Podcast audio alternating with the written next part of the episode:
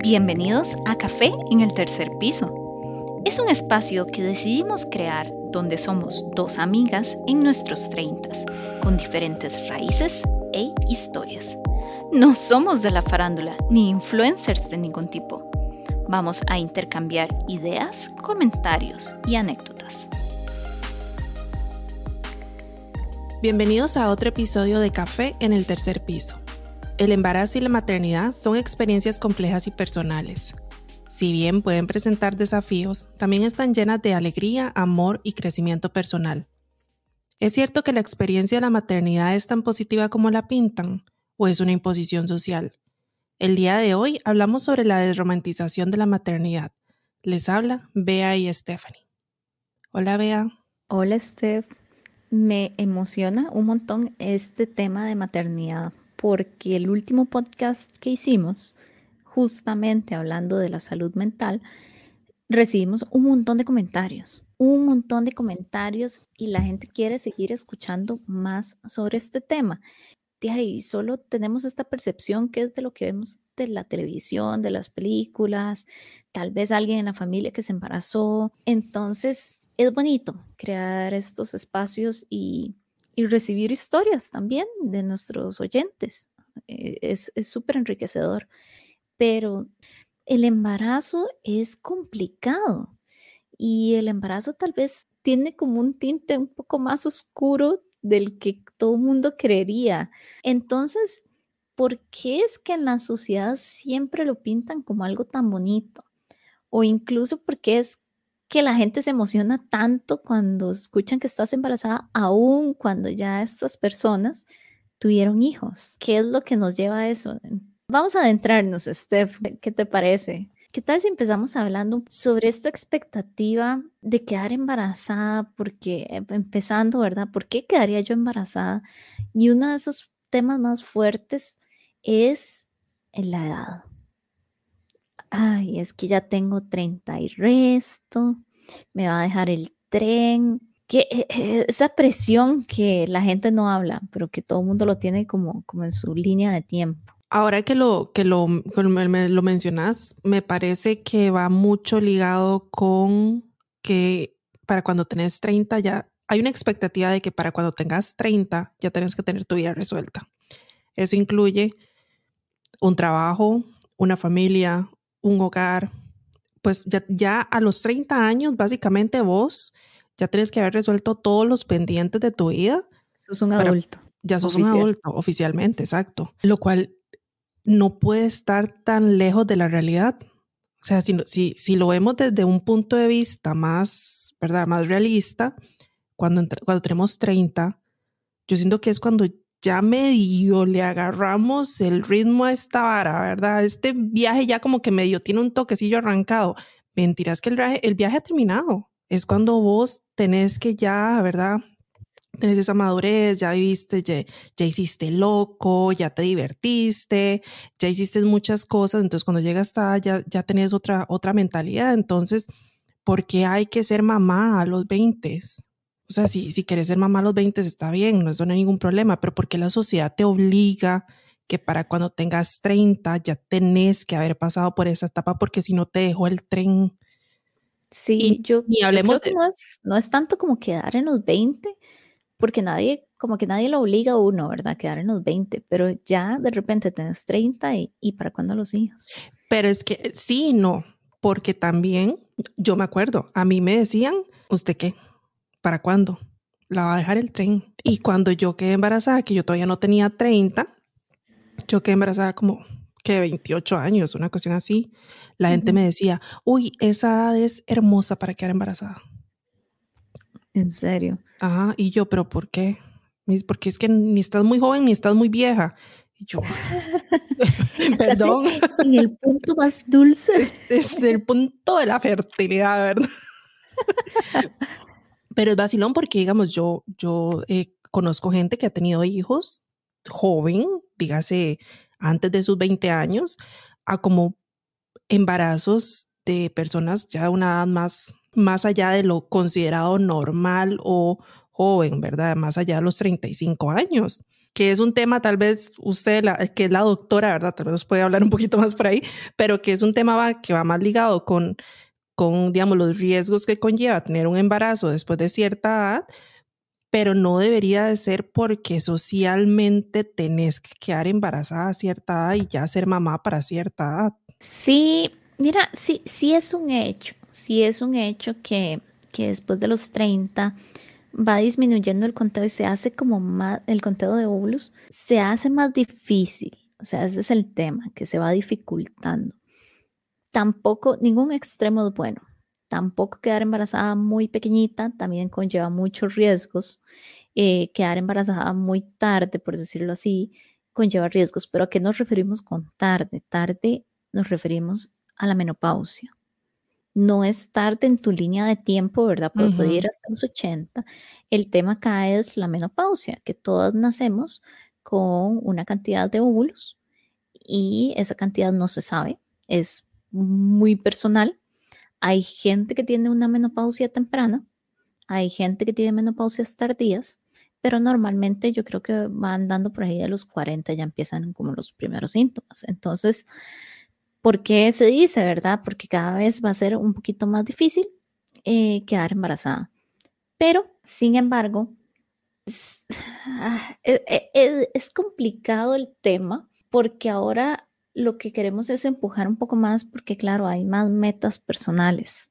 Graduarse de la U, llegar hasta cierto puesto y después cuando ya vos decís, bueno, conseguir una pareja, para muchas cada vez es más difícil conseguir tal vez eh, eh, la expectativa de pareja que, que querés y entonces todo eso te va como retrasando un poquito más, retrasando un poquito más, caes en esto y la gente te empieza a, a presionar que para cuando el bebé, que a las ya y todo. Y yo creo que ahí ya empezamos como con un tinte negativo, ¿verdad? Con esa, esa presión social de que tenés que, tenés que cumplir. Y hay muchas mujeres que del todo no quieren y está bien. Un día estaba viendo que nada tiene que ver, ¿verdad? Pero es como lo que vi en TikTok, alguien diciendo sobre la carga kármica. De parte de esa carga kármica vienen los bebés y cuando vos estás en una vida donde ya no quieres tener hijos, es porque ya casi como, ya no tenés nada más que cumplir. O sea, ya no le debes nada a nadie, ya nadie te debe a vos, ya estás como completando lo tuyo. Y por eso es que no tenés hijos o digamos por las razones que sean, ya no, ya no vas a tener hijos en esta vida. Entonces sí, e, e, es interesante y yo creo que más que la gente que le esté presionando a uno que si va a tener hijos o no va a tener hijos, y como vos decís, quitando de lado, ¿verdad? Que sí hay ciertos riesgos de malformaciones, que existe el riesgo de que ya estés entrando en una menopausia sin darte cuenta, que existan riesgos de que ya empeces a desarrollar tumores o cánceres que pueden empezar desde los 20 o los 30 y que afecten tu fertilidad. Más allá que eso, es presionar a la gente a tener hijos, ¿verdad? Eso es algo que debería de salir, si bien antes era casi que obligatorio de que vos te casás y que tu deber como mujer era tener bebés. Siento que si no lo querés, si no es una decisión que de verdad te sale del corazón porque vos lo querés, se vuelve un trayecto durísimo. Y eso cambia, ¿verdad? Mucho la perspectiva de es el embarazo algo bonito, a es el embarazo la cosa más terrible que me ha pasado en la vida. Creo que lo hablamos en el episodio del embarazo, ¿verdad? Eh, de la salud mental durante el embarazo, de cómo en tu propia familia se te cuestionan esos, esos comentarios de que no diga eso, ¿cómo usted va a decir eso? Usted no se puede referir de esa manera. Y, y, a mí me pasaba que yo a veces decía, es que a mí, a mí nadie me, me, dijo que esto iba a ser tan difícil, la lactancia. Para mí la lactancia fue, o sea, fue una experiencia súper, súper, súper negativa para mí. Y yo lloraba y yo, yo decía que por qué, o sea, que es que esto, esto duele mucho, esto a mí nadie me lo dijo, nadie me, me explicó cómo funcionaba esto bien, nada me hablan de la mastitis, pero no me hablan de las otras cosas. Y, y cuando yo hacía esos comentarios a mí me, me, me tachaban y me decían que yo no, yo no me podía expresar así, que eso no estaba bien, que cuidara las palabras, que yo no podía decir eso. ¿Por qué? Yo estoy, yo estoy expresando lo que siento en el momento. Y este, y creo que todos tenemos derecho de decir lo que, lo que sintamos, porque si no lo decís, ¿qué va a pasar? Si te empezás a callar todas esas cosas, ¿qué va a pasar? Sí, yo creo que un poco la sociedad como que nos evita, ¿verdad? decir, el embarazo no es una experiencia tan bonita, el posparto no es una experiencia para nada bonita. Sin embargo, yo con el tiempo ahorita ya mi bebé está un poquito mayor, creo que he ido entendiendo un poco, bueno, en parte es porque uno se lo olvida, o sea, uno se le olvida todo, pero todo, todo, todo. Y no, y no es solo con el embarazo, sino que cualquier experiencia traumática uno como que lo empieza a olvidar. Tiene la noción de que pasó esto igual con, con una operación, digamos, si vos te operás, vos no te acordás tanto del dolor que estabas experimentando en ese momento. ¿Te acuerdas que sí, te tuviste que operar, que tuviste este problema de salud, que tuviste que hacer una rehabilitación o cualquier cosa? Más, ya no te acuerdas como de la parte fea. Lo mismo pasa con, con el embarazo y todo esto. Uno, no sé si a vos te ha pasado, pero yo no me acuerdo la sensación de estar embarazada. O sea, yo no me acuerdo qué es tener la panza. Y estamos hablando de que hace seis meses yo estaba embarazadísima. No me yo creo que yo creo que eso es suyo porque yo sí me acuerdo. Sí. o sea, no. No, no, puedo decir que, que me acuerdo así vividamente cómo era la sensación y todo. Lo que sí no se me olvida fue la sensación de vacío después del parto es, ese vacío que siente uno. Sí, que dónde se me fue. Ah, sí, porque digamos, la panza está ahí y bebé está afuera, pero, pero, pero porque siento, o sea, literal, uno siente un hueco adentro. Entonces, eso sí, esa sensación sí la tengo súper, súper clara y, y, hay veces que, que se me viene así, ¿verdad? Esporádicamente, la este, también me acuerdo de, Throwback Thursday. Sí, sí, raísimo. Y yo, o sea, otro tipo de throwback hagamos, no este tipo. este, también, digamos, sí me acuerdo de cosas como cuando sentí la, cuando sentí al bebé moverse por primera vez. O sea, sí, sí lo, lo tengo muy claro. Todo lo que en un momento fue tal vez negativo o doloroso o lo, a uno lo asustaba porque durante el embarazo vivís muchas situaciones que te asustan porque son desconocidas, es la primera vez que lo estás viviendo. No se reemplaza con cosas positivas, pero se, se, se reemplaza porque hay un sentimiento de que porque pasé por todo esto, ahora tengo a esa personita aquí a la par mía que yo amo y adoro. Entonces ha sido como todo un viaje, ¿verdad? De subes y bajas, de que me siento bien, me siento mal, de que hoy, hoy estoy muy feliz, hoy estoy muy mal, o sea, todo ese tipo de cosas, porque es un viaje muy, muy duro y muy difícil, pero es que no se puede o sea, socialmente no se puede hablar de lo negativo, solamente hay que enfocarse en lo positivo, solamente hay que decir lo mucho que amamos a nuestros hijos en el momento en que lo vimos por primera vez, o sea, no puedes decir, yo no sentí amor a primera vista. Yo sí, eh, estaba pensando un poco en eso, porque tenemos una amiga en común que escucha el podcast, entonces, un shout out, pero tal vez vamos a mantener los nombres, em, que recientemente quedó embarazada después de una pérdida. Y claro, yo comentaba con ella lo, lo duro que es la pérdida, el miedo que te da después en el embarazo, porque uno siempre está como con el miedo constante de lo voy a perder, algo va a salir mal, que no puedes como disfrutarlo tanto y aparte de eso le agregas que tenés los achaques, que te sentís mal en general. Entonces uno se queda como hasta qué momento, ¿verdad? Va a pasar todo esto y cuando te das cuenta ya estás en el último trimestre y el problema es que no te pueden mover, ¿verdad? Que hay alguna gente que tiene gruras y todo. Entonces toda la experiencia como que no fue tan bonita. Sin embargo, cuando ella estaba diciendo que quedó embarazada, yo me alegré tanto y yo dije, hmm, o sea, esta no es la Beatriz de hace unos meses que si le hablaban del embarazo decía, esta, o sea, la Beatriz embarazada decía, esta es la peor experiencia que he tenido en mi vida. De verdad, si usted se quiere embarazar, Mita, vaya con Dios, porque esto es difícil. Pero ahora estaba tan emocionada y yo dije, uy Dios, estoy reaccionando como toda la gente alrededor mío que estaba emocionadísima de que yo estuviera embarazada, como que si no supieran lo difícil que es. Y justamente es eso, o sea, lo que me emociona, tal vez no es que vas a pasar ese, ese camino. No es el viaje. De espinas, el hecho que, que dicha lo lograste, qué bueno que bebé está bien, porque esos son tal vez los miedos que uno tiene, ¿verdad? Como decir, me estás contando una buena noticia de que bebé viene bien, de que has logrado quedar embarazada cuando lo querías quedar embarazada. Una vez que la gente tiene bebés, hay otra amiga mía que también viene como unos meses atrás de mi parto y es un poquito más reciente que el mío, ¿verdad? Igual yo, cuando ella me menciona cosas, yo soy como, ay, qué alegría, ya cumplió un mes, ¿verdad? Y claro, ese primer mes es durísimo, durísimo, pero qué alegría que lo has logrado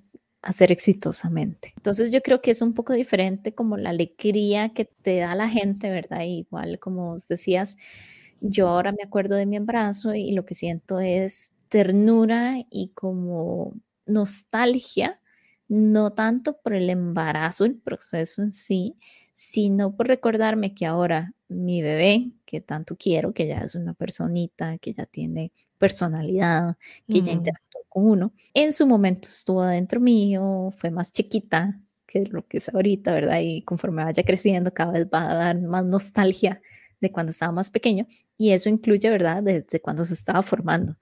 Entonces es más como, qué ternura, pero bajo mi proceso de mi bebé ya está en esta etapa, qué ternura cuando estaba ahí, no tanto tal vez pensando como, qué linda etapa en la que estás, porque la etapa es fatal. Sí, creo que la clave está en eso que dijiste, es nostalgia lo que uno siente. A mí me pasa, yo veo bebés y mi cerebro inmediatamente me transporta cuando yo sostenía a mi bebé que ya no es un bebé, como me lo dice todos los días. Me dice, mami, ya no soy un bebé. Este, entonces, ese tipo de cosas es como ese, ese sentimiento, esa nostalgia de que, ay, pero es que usted era tan chiquitito, yo lo tenía así chiquitito, con sus manitas chiquititas, chiquititas, Yo, cosas así. Entonces, es nostalgia, pero por el resultado del viaje, no por el viaje. Porque más pensando como, como el final del viaje es lo que me genera alegría. Más... Que, lo sobreviví, que dicha que, que, lo terminamos, que al fin, porque digamos... Que dicha que has llegado a este punto. Exacto, exacto. Y también a mí me han preguntado, ay, ¿usted quedaría embarazada otra vez? Y yo, nada más de acordarme, ay, qué duro, qué duro, güey, porque como qué bonito, pero, porque qué bonito tener un otro chiquitito, pero pero, pero, uy, volver a pasar por todo otra vez, no lo sé, no sé, Rick. Tiene que venderme mejor esta idea porque yo ya no me veo pasando por eso otra vez. es, es, duro. Y como, como esas mamás que aquí, aquí en ese lugar donde yo vivo, aquí se ven familias así de cinco. Ahí va la marimbita, ¿verdad? Ahí va la catazumba de huilas. Y yo digo, Dios mío, ¿cómo esta mujer pasó cinco veces por eso? Que sabemos que todos los embarazos son diferentes, a como hay embarazos bonitos y fáciles, hay otros que son muy muy complejos y muy difíciles. Como una persona pasó por estos cinco veces. Hasta mi mamá, yo le digo, como ella pasó tres veces por, con nosotros. Pero yo creo que es eso, digamos, como vos ya, cuando es tu primer embarazo, no sabes cuál es el resultado. Vos sabes que vas como a algo y obviamente todo el mundo te lo pinta bonito porque todo el mundo ve para atrás. Es lo mismo como que uno dijera, eh, el colegio, la escuela. Ay, qué bonito cuando yo era niño, pero uno ahí está de niño, digamos, pasándola feo con los exámenes, aprendiendo a leer. Ay, yo me acuerdo que para mí era horrible. Para mí fue horrible, primaria, porque uno está ahí como acostumbrándose qué hacer con estos exámenes, proyectos, tareas, todo. Y hasta después ya le agarras, pero después uno dice, ah, cuando yo era, cuando yo era niño, ¿verdad? Qué ternura. Más, usted me dice a mí que si me devuelvo en el tiempo y vuelvo yo a primer grado, está loca.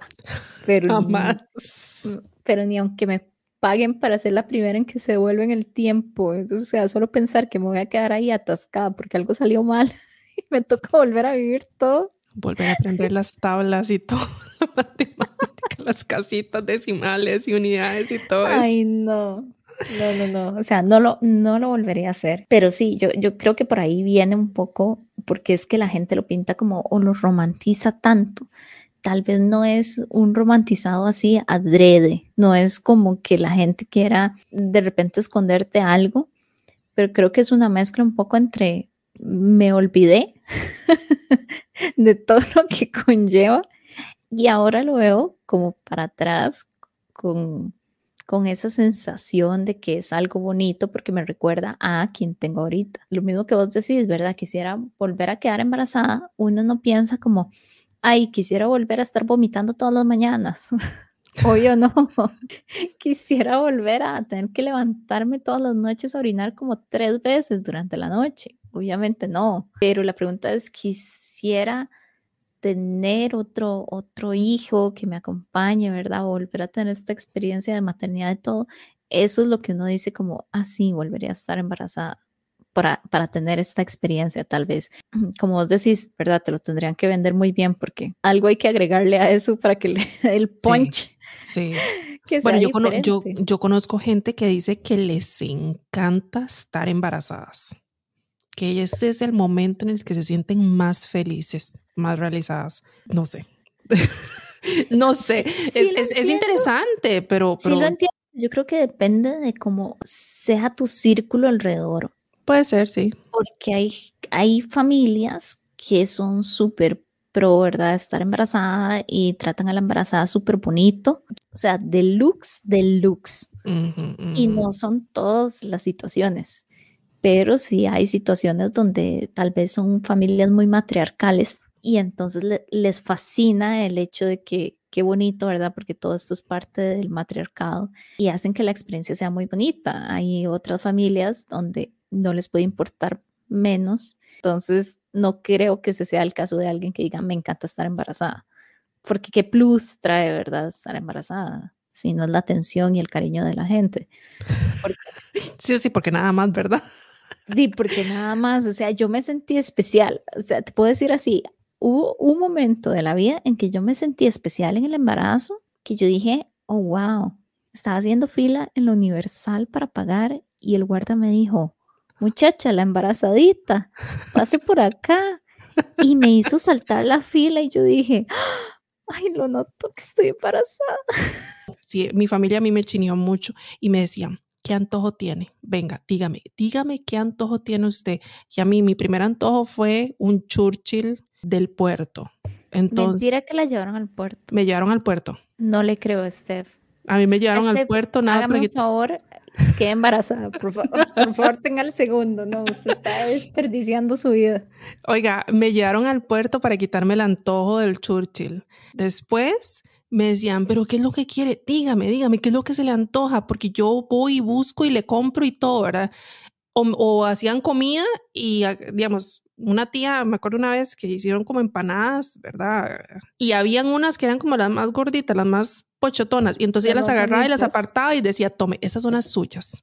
Y yo, pero ¿por qué? Me dice, porque usted está embarazada, usted tiene que comer lo más rico, para usted y para bebé. Y yo, claro que sí.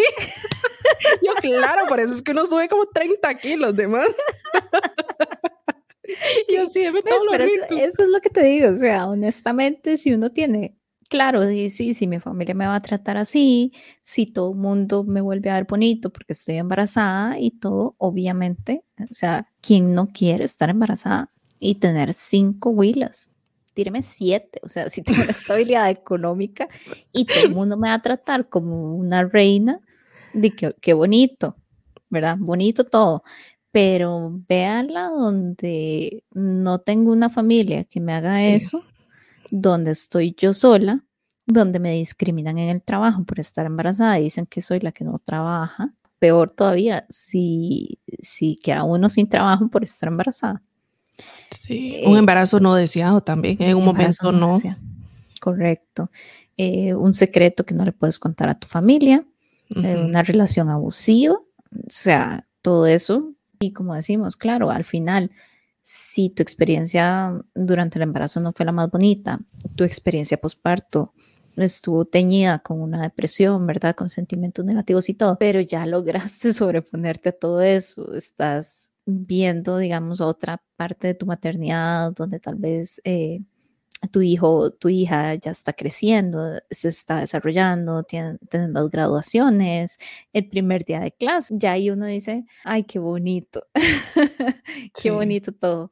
Si preguntas en medio de esa otra parte donde no la estabas viendo tan bonito, porque tal vez no hay no hay nada, no has llegado como a esa meta, ¿verdad? Donde estás orgulloso y donde ya ves para atrás, sino que estás en media pelea. Es lo mismo que una maratón. O sea, vos no le preguntas al que va corriendo por el kilómetro 19 que si le está pasando el momento, el mejor momento de su vida, ¿verdad? probablemente está a punto de desmayarse, pero ya es como ya casi llegó a la meta. Una vez que termina la maratón, le preguntas al día siguiente y te cuenta todo lo chido que, que ocurrió en la maratón. También cuando hablamos, es cierto, no todo puede ser negativo, no todo es pasé un embarazo terrible, pasé un posparto terrible, sino que es que en realidad las experiencias no, no son placenteras, pero todo tiene algo bueno y algo malo, ¿verdad? Por, por todos esos problemas fisiológicos que uno tiene durante el embarazo, que son un hecho. También vienen ciertas pequeñas ganancias, que son, era el ultrasonido, ver a bebé bien, la primera vez que escuchas el corazoncito. Y tal vez eso es lo que uno más cuenta porque es lo que más impacta. Eh, yo me puedo recordar, o sea, yo como te digo, no me puedo acordar cómo era mi vida con la panza, o sea, tengo leves recuerdos, pero no es como que si yo te pudiera decir, así ah, me acuerdo completamente de un día mm, de, de mi vida embarazada pero sí me acuerdo con lujo de detalle el día que fuimos al ultrasonido y escuchamos el corazón. Y yo me puse a llorar de la emoción, de la alegría, de todo. O sea, e, esas cosas yo creo que entonces con el tiempo, claro, a mí se me olvida que cuántas veces me levanté todas las noches a orinar.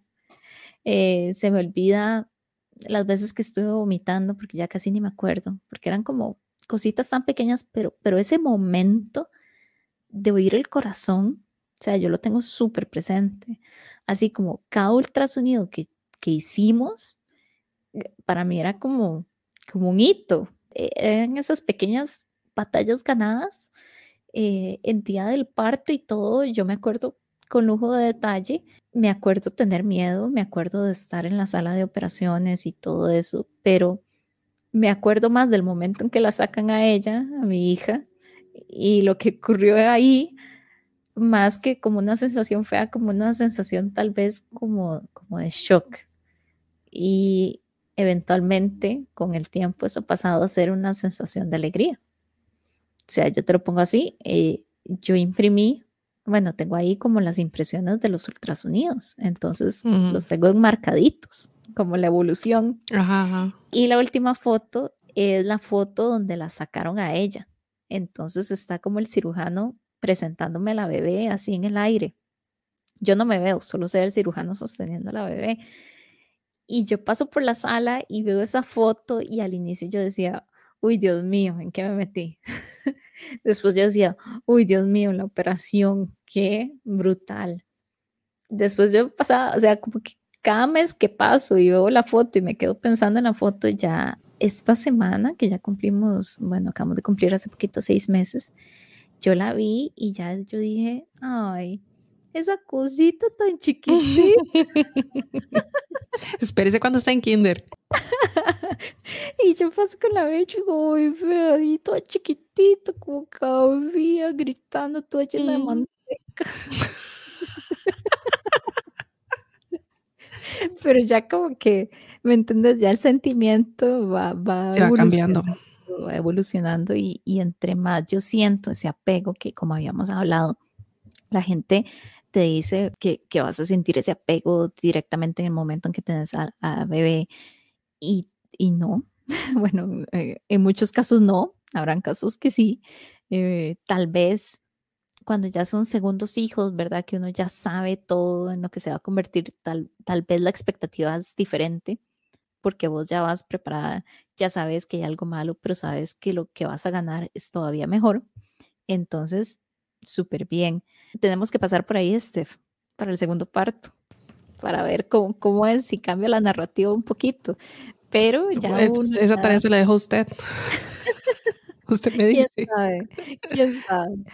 Pero sí, este, ya, ya uno va pensando más, ya, ya vas pensando de entrada con la nostalgia de que qué cosita más bonita, de que esta experiencia, de que este momento, ¿verdad? Aquí vamos a estar. Entonces, eh, sí, yo creo que esa, esa es la romantización realmente que, que al final la gente nada más te empieza hablar, pero ya desde un punto de vista donde ya pasaste todo y te estás enfocando en las ganancias.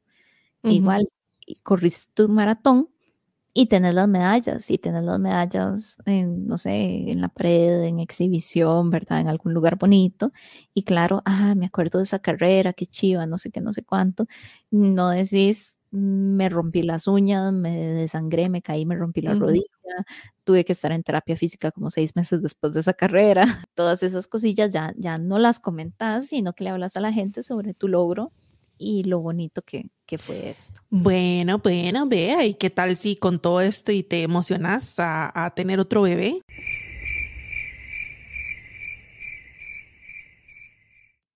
¿Y qué tal si seguimos comentando un poco más en nuestro próximo episodio? Y de paso vamos a abrir la línea para que nuestras oyentes que nos envíen comentarios o, o historias, ¿verdad? De cómo ha sido su maternidad, eh, este viaje tan, tan caóticamente hermoso. En lo pueden dejar en la sección de comentarios y si les gustó el programa y quieren estar al tanto de los más recientes episodios, pueden seguirnos en nuestras redes sociales de Café en el tercer piso. Estamos en Instagram como Café 3 piso, una sola palabra y el 3 en número y recuerden suscribirse y darle clic a la campanita para recibir notificaciones cada vez que subimos un episodio nuevo. Gracias por acompañarnos. Nos vemos en el próximo episodio de Café en el tercer piso. Bye.